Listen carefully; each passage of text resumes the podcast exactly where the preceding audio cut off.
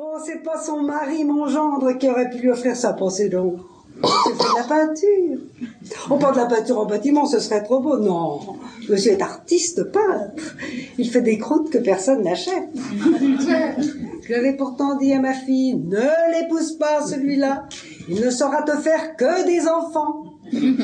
Ça n'a pas traîné, trois coups sur coup. Cette maison, moi, j'étais contre. Trop grande, trop humide. Vous croyez qu'on m'a demandé mon avis? Pourtant, c'est pas faute de leur avoir donné. Attendez, qui est-ce qui a couru tout Paris pour acheter des rideaux pour toute la maison? Eh bien, mon gendre a trouvé mes tissus affreux et il a peint dessus des horreurs de son cru.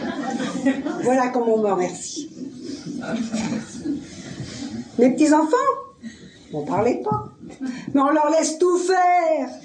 Combien de fois j'ai dit à ma fille que c'est pas comme ça qu'il faut élever les enfants, mais ce que je dis au rien, c'est pareil.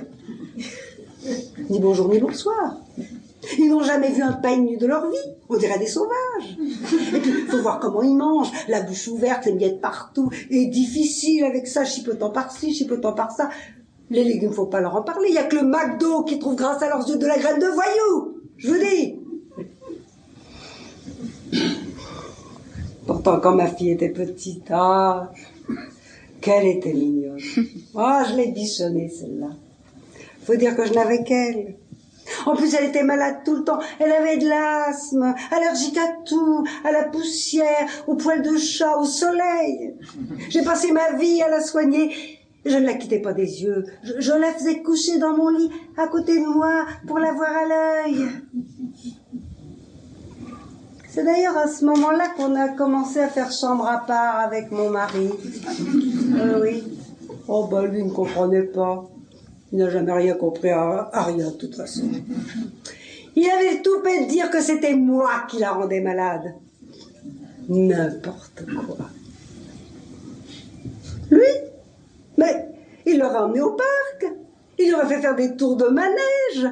Il aurait payé des glaces. Il l'aurait emmené au cirque. Mais un fou Un inconscient Mais fragile comme elle était, elle aurait attrapé la mort. Enfin, quand il a quitté la maison, moi j'ai dit bon débarras. Mais c'est que ma fille m'a fait une vie d'enfer. Elle voulait partir avec lui. Je m'y suis opposée, évidemment, mais cette petite, mais c'était un travail à plein temps. Et pas les 35 heures, je vous prie de croire. Eh bien, à 18 ans, elle y est allée chez son père. Oh, l'ingrate. J'ai tout fait pour elle. Tout.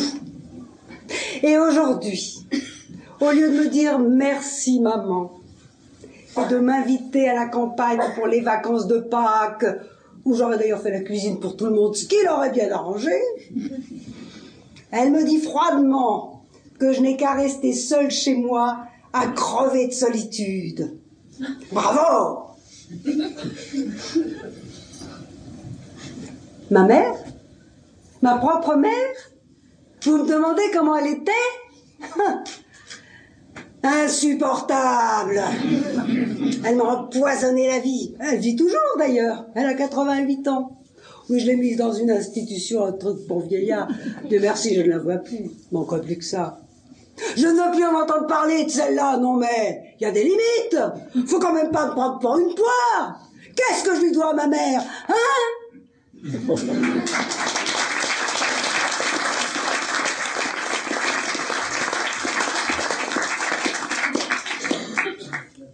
Quand je suis arrivée à Paris, j'avais 18 ans.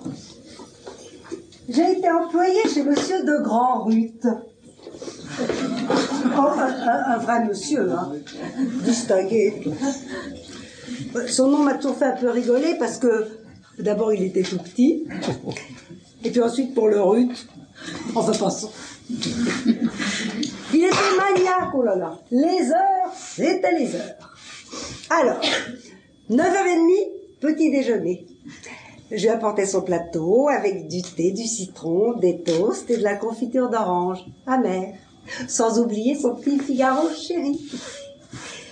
Il me donnait toujours des nouvelles de sa nuit. Mauvaise. Il n'avait pas fermé l'œil.